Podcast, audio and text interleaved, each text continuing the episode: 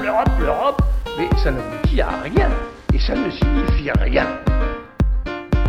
Objection Votre Europe, l'émission qui renvoie les idées reçues d'où elles viennent, avec Tania Rachaud. Dans ce podcast, on vous propose d'analyser et de déconstruire les préjugés et les idées reçues sur l'Europe. Cette émission est réalisée par Léobardo Arango et Marin Hirsinger. Objection Votre Europe revient avec une série spéciale Green Deal présentée par les étudiants de l'Université Paris-Saclay en partenariat avec l'Observatoire du Green Deal. Alors le pacte vert européen, qui est discuté au sein de l'Union européenne depuis 2019, explore de nombreux sujets liés à l'environnement et on a donc pensé qu'il serait intéressant de venir un peu décrypter les enjeux et les objectifs de ce Green Deal. Dans cet épisode, c'est Alizé Le Goupil et Elisa Joly qui vont particulièrement nous parler des enjeux alimentaires qui sont entraînés par ce Green Deal.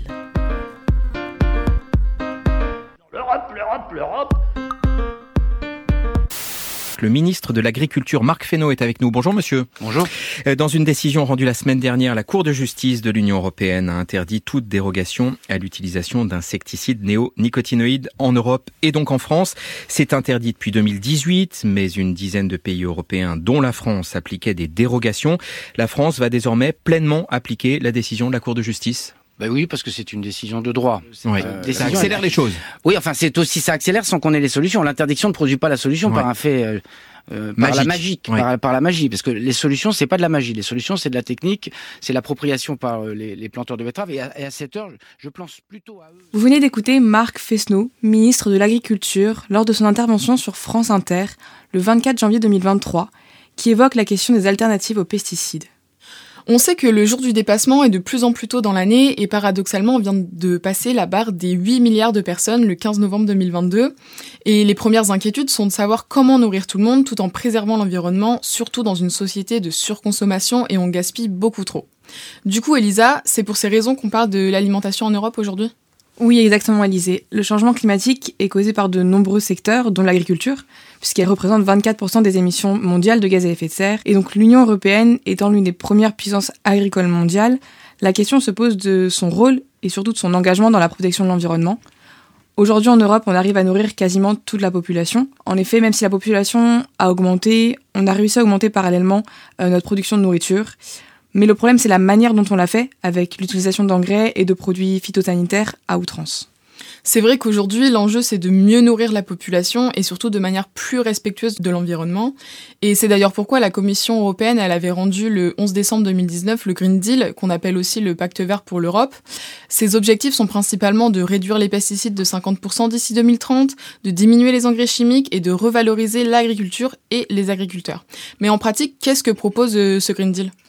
Alors il faut savoir que le Green Deal propose une stratégie de la ferme à la fourchette.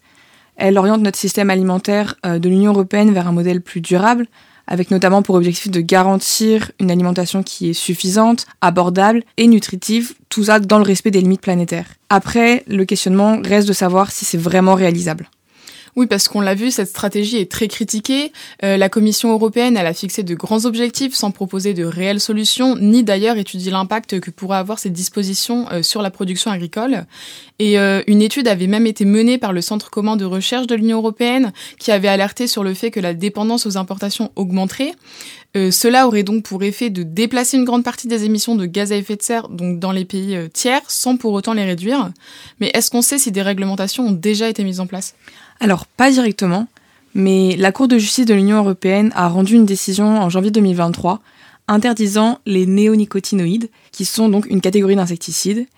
Et il faut savoir que de par la présence dans notre quotidien des pesticides, ils sont à l'origine de nombreux troubles et pathologies, euh, notamment l'apparition de pathologies cancéreuses, de troubles neurologiques ou encore de troubles de la reproduction. L'intention derrière euh, la décision de la Cour de justice, c'est aujourd'hui de protéger la santé des populations. Mais donc c'est très compliqué finalement de mettre en œuvre le Green Deal aujourd'hui.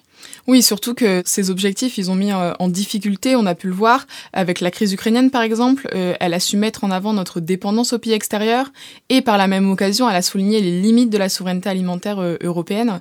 D'ailleurs, cette souveraineté alimentaire, elle renvoie au droit des peuples à une protection durable d'aliments sûrs, nutritifs et culturellement appropriés, sans que cela porte préjudice aux droits des autres peuples. Pour explorer ce sujet, nous sommes ravis de recevoir Bruno Parmentier, qui est consultant et conférencier spécialisé dans l'alimentation, l'agriculture et le développement durable. Il était directeur de l'école supérieure d'agriculture d'Angers de 2002 à 2011 et est l'auteur de plusieurs livres, dont Nourrir l'humanité, publié en 2007 aux éditions La Découverte. Et il tient aujourd'hui un blog nourrir-manger.com ainsi qu'une chaîne YouTube qui y est associée, qui est Nourrir-manger Bruno Parmentier. Bonjour Monsieur Bruno Parmentier. Peut-on parler de souveraineté alimentaire européenne aujourd'hui euh, au regard des événements comme la crise ukrainienne qu'on a vu récemment? La crise ukrainienne euh, a montré des choses qui existaient. C'est-à-dire, l'Europe est capable de se nourrir. La politique agricole commune, son vrai crash test, ça a été le Covid. Oui, c'est sûr. On est 450 millions d'Européens. Tout d'un coup, on est tous restés chez nous et euh, bah, finalement, tout le monde a mangé. Mais il faut se rendre compte que la majorité des Européens vivent dans des villes dont les campagnes proches ne peuvent pas approvisionner suffisamment leur nourriture. Alors maintenant, qu'est-ce qu'a révélé la crise ukrainienne? C'est qu'en fait, on a en Europe deux faiblesses considérables. L'une qui est l'énergie et les engrais, et l'autre qui est les protéines végétales. Alors, comme nos protéines végétales, le soja, etc., ça vient essentiellement d'Argentine, du Brésil et des États-Unis, ça n'a pas été trop affecté. En revanche, on est extrêmement dépendant de l'énergie et des engrais. Alors, en particulier, les engrais azotés. Donc, depuis le Moyen Âge, on sait que si on fait du blé sur du blé sur du blé, à la fin, on n'a plus de blé. Donc, il faut faire des rotations de culture. Le problème, c'est comme on aime beaucoup le blé ou le riz ou le maïs, on n'a pas trop envie de faire des jachères et des rotations de culture, donc on s'est shooté aux engrais azotés. Le problème, c'est que les engrais azotés, ça boîte de l'azote, c'est fabriqué à partir du gaz naturel. Et le gaz, chez nous, c'est la Russie. Et on n'est pas copain avec la Russie. Donc, une partie de nos usines de fabrication d'engrais sont encore fermées, et globalement, le prix de l'engrais a explosé. Alors, quand on est, quand on a un compte au crédit agricole, le crédit agricole, c'est très bien qu'il va falloir prêter pour acheter de l'engrais, mais que bon, le cours du blé va être très bon, donc euh, ça va, on va réussir à payer. Donc globalement, on a quand même mis de l'azote sur nos champs. Mais le problème, il est mondial. On peut imaginer que à travers le monde, il y a beaucoup d'agriculteurs qui n'ont pas un crédit agricole riche, etc et qui achètent moins d'engrais. Et donc la production mondiale est affectée assez fortement par le fait que l'engrais est plus cher. Alors ça, c'est l'engrais azoté. Il y a au moins deux autres engrais qui euh, sont indispensables aussi, c'est le potassium et le phosphore. Alors le potassium, Enfin, d'abord, le potassium et le phosphore, c'est des mines. Je suis un ancien ingénieur des mines. Je peux vous dire que quand on termine la mine, il n'y a plus de mine. On ferme. Alors, en ce qui concerne le potassium, eh ben, c'est assez clair. Les grands pays producteurs, c'est en particulier la Russie et la Biélorussie. La Biélorussie, ça vous a pas échappé, c'est les copains de la Russie. Et donc, effectivement, le cours du potassium a augmenté considérablement à cause de l'embargo. Alors le dernier, c'est le phosphore. Alors le phosphore, euh, il y a un problème beaucoup plus structurel. On arrive au bout des gisements mondiaux de phosphore. Donc effectivement, cette guerre en Ukraine montre que on est apparemment très autosuffisant, enfin, sauf pour l'énergie, sauf pour les trois principaux types d'engrais. Donc c'est quand même un peu compliqué. Alors on est aussi très dépendant du soja d'Amérique latine. Juste un chiffre pour euh, montrer ça. On a décolonisé. Hein. hein. On était des spécialistes et colonisateurs en Europe. On a décolonisé. Mais le soja qui nourrit les animaux européens, nos cochons, nos poulets, nos canards, nos lapins, etc., occupe 20 millions d'hectares en Amérique latine. 20 millions d'hectares, c'est l'équivalent de la superficie agricole française. Autrement dit, on a décolonisé les Européens, mais on s'est gardé une colonie sous le coude pour nos cochons. Bon, ben ça, c'est pas durable du tout. Alors maintenant, la troisième menace, c'est le manque d'appétence. Quand on a créé la politique agricole commune, ben, on avait eu faim. il y a eu des tickets de rationnement en France, par exemple, jusqu'en 1948. Et donc, on s'est dit, plus jamais ça. Et la politique agricole commune, ça consiste à dire, bah, on protège nos frontières, on investit massivement dans l'agriculture, on crée un marché commun intérieur. Comme ça, s'il y a des incidents climatiques dans le sud de l'Europe, il n'y en aura peut-être pas dans le nord, ou s'il y en a dans l'est, il n'y en aura peut-être pas dans l'ouest, et tout le monde va manger. Oui, donc il faudrait continuer de produire, euh, voire d'augmenter la production pour euh, nourrir tout le monde au vu de l'augmentation de la population. Et l'objectif, c'est de le faire avec des techniques euh, durables. Et pensez-vous que les deux sont compatibles? Alors, en ce qui concerne l'augmentation de la population, c'est terminé en Europe. Bon, voilà, à peu près. Hein. En Europe, c'est plus à la mode de faire des enfants. Bien. Mais c'est pas terminé dans le monde. On vient de franchir les 8 milliards d'habitants sur la planète. Alors, vous savez, il faut relativiser. Quand j'étais étudiant, moi, on n'était que 3 milliards. Pendant ma vie active, j'ai vu passer les 3, les 4, les 5, les 6, les 7 et les 8 milliards. Bon, il en reste deux à absorber. Il est probable que ça va se terminer autour de 10 milliards, cette affaire. Donc on peut déjà garder notre sang-froid et observer que on mange beaucoup mieux sur une planète où il y a 8 milliards d'habitants que quand il y en avait 3. Alors tout le monde se fait peur en disant mais c'est épouvantable, on va être 10 milliards, on va jamais y arriver. Moi je dis bah, attendez, d'un côté, le chemin qui reste à faire est plus simple. On a fait un chemin considérable déjà, il faut terminer le job. Le problème, c'est que c'est bien sûr plus compliqué de terminer le job. Quand on produit déjà beaucoup, c'est plus difficile de produire encore plus que quand on ne produit pas beaucoup et qu'on veut produire moyennement. Et deuxièmement, il y a un fait nouveau considérable qui n'existait pas avant, c'est qu'on a réchauffé la planète. Le réchauffement de la planète, c'est une catastrophe pour l'agriculture. Et donc, ça va être beaucoup plus difficile maintenant d'augmenter la production, surtout dans les régions du monde où il y en a encore vraiment besoin parce que la population continue à augmenter, qui sont en particulier les régions tropicales, qui elles vont cumuler sécheresse, plus inondation, plus maladie, plus épidémie, plus ouragan, etc.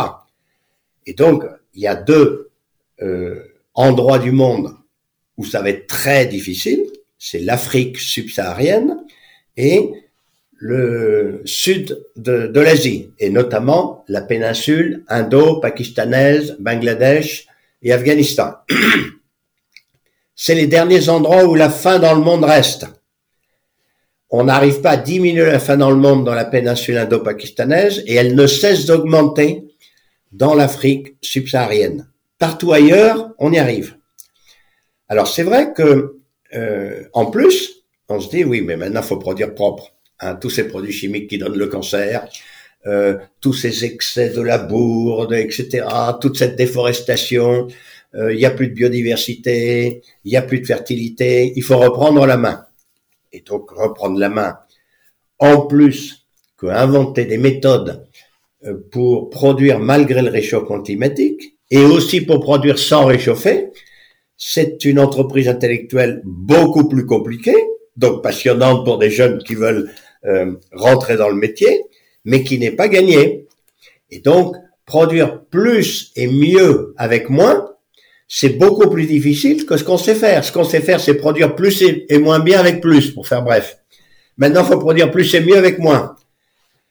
Alors même si c'est pas beaucoup plus, parce qu'on passe de 8 à 10 milliards et on a su passer de 3 à 8, c'est vrai que c'est un énorme défi. Et du coup, je me permets de vous couper, mais la diminution de l'utilisation des pesticides, ça va forcément engendrer une baisse de production. Et donc la question, c'est de savoir si l'Union européenne, elle sera obligée ou non d'importer des produits venant de pays tiers, mais ces mêmes produits utiliseraient ces pesticides qui ne sont pas interdits. Donc est-ce que c'est comment est-ce que ça se manifeste tout ça? Alors, c'est vrai que les Européens, on est les plus écolos du monde. Bon, ben c'est très bien. Enfin, je n'ai absolument rien contre ça. On dit, euh, bon, on a fait beaucoup d'abus avec les produits chimiques, et en particulier les produits chimiques pour l'agriculture, mais pour euh, toutes sortes de produits chimiques. Il n'y a pas que l'agriculture qui est concernée. Donc tout d'un coup, on se réveille et on dit, non, maintenant, faut, faut en mettre beaucoup moins. Hein, beaucoup moins d'insecticides, beaucoup moins d'herbicides, beaucoup moins d'engrais, etc. Bon, pourquoi pas? Enfin, c'est clair qu'on va produire moins. C'est euh, bon, on va essayer évidemment de trouver d'autres méthodes. Bon, on va pouvoir euh, donner des pistes. Mais à court terme, je veux dire, sans glyphosate, on produit moins qu'avec glyphosate. C'est clair. Bon, parce que il va falloir inventer plein de méthodes plus compliquées, moins éprouvées, pour lutter contre les mauvaises herbes. Or, ben, tout le monde peut comprendre que plus il y a de mauvaises herbes dans un champ, moins il y a de blé. Bon, alors actuellement, ben, avec les produits chimiques, il y en a plus du tout de mauvaises herbes, donc le blé, euh, le champ, il fait du blé, mais s'il doit faire du blé plus des coquelicots, eh ben, il y aura plus de coquelicots et moins de blé. Donc, comme c'est nous les plus exigeants en Europe, bon, c'est très bien qu'on s'applique ça. On s'applique ça en particulier parce qu'on a moins peur de manquer. Parce que si on avait faim, on serait moins exigeant sur les produits chimiques. Mais comme on n'a plus faim, on se dit, bon, ben maintenant, il faut être beaucoup plus écolo. Bon, ben la réalité, c'est qu'on va produire moins, donc on va pas manquer nous, mais on va moins exporter. Et donc, ben pour qui ça va être difficile? Ça va être difficile pour l'Algérie, le Maroc, pour l'Égypte, euh, etc. Des gens qui n'arrivent pas à se nourrir complètement et qui importent nos produits. Donc ça va accroître une petite tension, des, les tensions géopolitiques. Et en plus, nous, ben, sur un certain nombre de produits, on va importer. Mais on va importer des produits pas chers, dont beaucoup auront été produits justement avec les, les pesticides qu'on interdit. Et attention, ça, ce phénomène, il existe aussi à l'intérieur de l'Europe. Parce que on se fait des règlements de plus en plus euh, écologiques en Europe. C'est très bien. Bon, euh, on va essayer de diminuer le cancer, par exemple, etc. Mais ensuite, il y a l'application. On est 27 pays. Et il y a des pays qui sont plus royalistes que le roi et des pays qui sont plus laxistes. Et donc, ben, à l'intérieur de l'Europe, on se fait une concurrence absurde parce qu'on fait des règlements et puis il y a des pays qui appliquent plus que le règlement ou plus rapidement et il y a des pays qui traînent les pieds ou qui sont plus laxistes. Et moyennant quoi, bon ben la France, elle fait partie des pays qui sont plus royalistes que le roi, hein, et donc ben elle perd des parts de marché en Europe parce que elle s'inflige plus rapidement et plus profondément des règlements de baisse de pesticides que les autres pays qui en profitent, qui produisent et euh, qui nous vendent. Et donc, euh, même si on fait des règlements en disant oui, mais attention, hein, on ne va pas importer des produits sales qui ont été faits avec des choses que nous on s'interdit. Mais il faut se rendre compte que il y a toujours des trous dans la raquette. C'est pas très difficile de faire franchir trois frontières un camion et puis pas vu pas pris, on sait plus d'où il vient. Donc c'est évident que en France, on mange des produits qui ont été cultivés avec des pesticides interdits en France.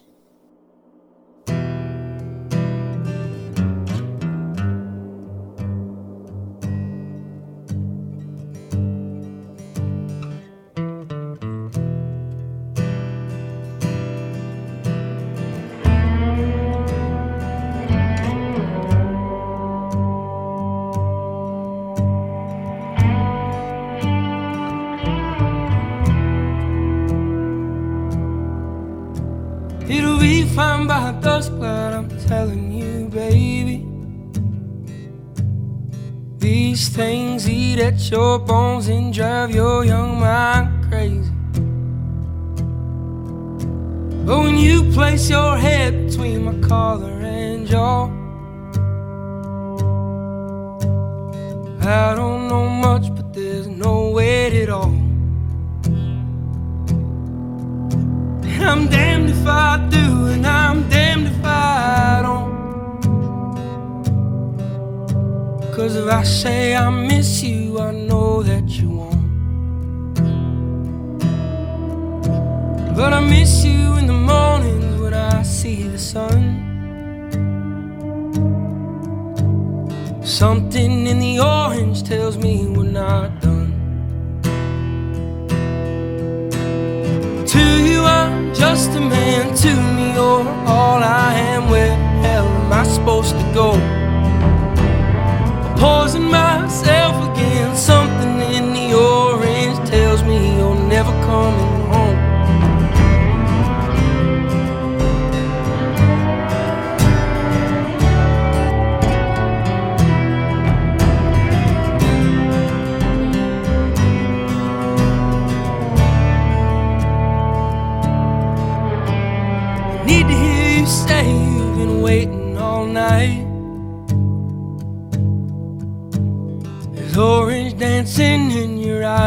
Bulb light.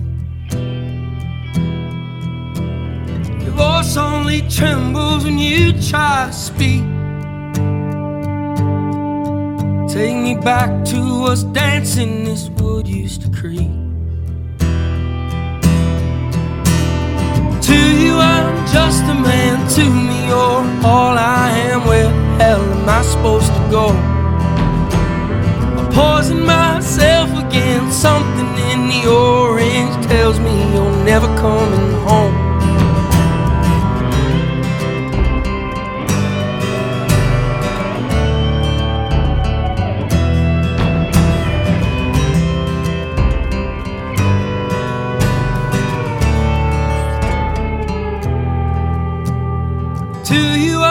Just a man. To me, you're all I am. Where the hell am I supposed to go?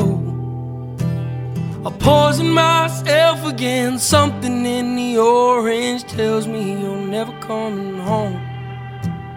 If you leave today, I'll just stare at the way the orange touches all things around. The grass, trees, and dew. How I just hate you. Please turn those headlights around. Please turn those headlights around. Vous venez d'écouter Something in the Orange de Zach Bryan et nous sommes toujours avec Bruno Parmentier et nous discutons des effets du Green Deal sur notre alimentation. Actuellement, on ne connaît pas précisément donc euh, la composition des sols et est-ce que les nouvelles technologies ne pourraient pas pallier ce manque de connaissances euh, et apporter des solutions justement? Alors oui. Bon, ça, on a quand même un motif d'espoir considérable. L'agriculture, qui se la pète, hein, l'agriculture dite moderne, celle qui a permis de tripler, quadrupler, quintripler nos productions, par exemple en France, hein, on produit trois fois plus de blé, cinq fois plus de maïs sur les mêmes champs. Bon, donc ça c'est pas rien. Cette agriculture, c'était quand même une agriculture d'ignare. Parce qu'en fait, on n'avait pas les moyens de comprendre l'infiniment petit. Il faut se rendre compte que dans une cuillère à café, une cuillère à café de terre, on sait maintenant qu'il y a 4000 espèces de bactéries et 2000 espèces de champignons. Je dis bien espèces, hein. Évidemment, il y a beaucoup d'individus de la même espèce. Donc, dans une cuillère à café de terre, il y a probablement plusieurs centaines de milliers, je dis bien centaines de milliers d'êtres vivants. Sous un mètre carré de sol, on estime maintenant qu'il y a de l'ordre de 240 millions, millions d'êtres vivants. Et moi, je pose la question à n'importe quel paysan, vous en connaissez combien? Ben rien. Autrement dit, l'infiniment petit, la bactérie, le champignon qui est tout petit, petit, petit, on n'avait pas les moyens de faire connaissance. Et donc, la réponse de l'agriculture traditionnelle, ça a été, allez, on laboure, on repart à zéro, on tasse, on met des poudres blanches, violettes, jaunes à bois bleu, et puis ça va marcher. On redémarre à zéro chaque année, et on considère que le sol, c'est pas important, c'est le substrat, mais on va mettre des produits chimiques dessus. Bon. Grâce aux révolutions du numérique, ça y est, on commence à connaître cet infiniment petit. Et on commence à se dire, ah, bonjour petite bactérie, oh là là, mais c'est super, t'es mignonne, qu'est-ce que tu fais dans la vie? Est-ce que je peux t'aider à faire ton travail de bactérie? Et autrement dit, vu comme ça, on est plein d'espoir, on se dit, on était encore au Moyen Âge avec une agriculture extrêmement primitive qui utilisait le sol mais qui ne connaissait rien de ce qu'il y avait dans le sol. C'est seulement maintenant qu'on va faire connaissance. Et du coup, si on fait connaissance finement avec ce qu'il y a dans le sol, on va pouvoir passer des alliances avec la nature, alors que toute l'histoire de l'agriculture moderne depuis 70 ans, c'est de faire une partie de bras de fer avec la nature. Et donc, par exemple, la chimie, on va changer complètement d'optique. Au lieu d'avoir une chimie qui détruit Bon, par exemple, on balance des produits qui tuent les bébêtes qui mangent nos plantes. Mais, attendez, ça c'est un vrai problème, parce qu'il y a des événements collatéraux. Ben, ces produits chimiques qui tuent les bébêtes qui mangent nos plantes, elles tuent aussi les abeilles et les autres pollinisateurs. Donc bientôt, il n'y a plus de pollinisateurs. Donc maintenant, on va arrêter de faire la technique de la terre brûlée, j'envoie des produits chimiques délétères partout et tant pis pour les conséquences. Maintenant, on va trouver une chimie qui va aider ces micro-organismes à faire leur travail. Donc, vu comme ça, on est un tournant. On avait depuis des millénaires une agriculture d'ignare où on y allait petit à petit et on rentre dans l'ère de l'agriculture de la connaissance dans lequel on va pouvoir passer des alliances avec la nature. Et évidemment, malgré tous les problèmes, on peut arriver à nourrir 10 milliards d'habitants ou 11 s'il faut sur une planète aux ressources un peu limitées parce que les ressources de la nature, on les a très peu utilisées parce qu'on les connaissait très peu et tenez par exemple, on se dit, les deux systèmes de production de matière végétale les plus efficaces au monde, ils ont jamais connu la charrie, ils ont jamais connu le paysan.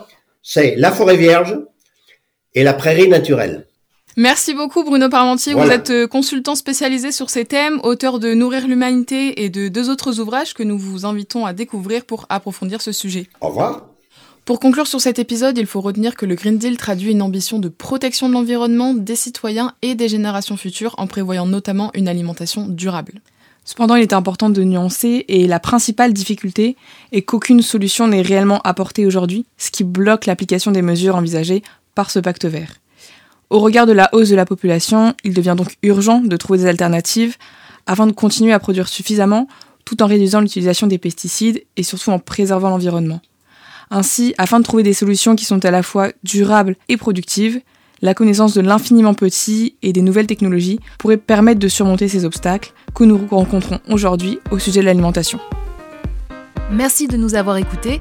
Objection Votre Europe spéciale Green Deal par les étudiantes Alizé Le Goupil et Elisa Joly du Master Études européennes de Paris-Saclay. Eh bien, c'est terminé pour aujourd'hui. Rendez-vous au prochain épisode sur les ondes de radio, le site d'Amicus Radio et celui des surligneurs. Et pour l'actu, n'oubliez pas de nous suivre sur nos réseaux sociaux et sur le site de l'Observatoire du Green Deal pour en savoir plus au sujet de ce pacte vert européen.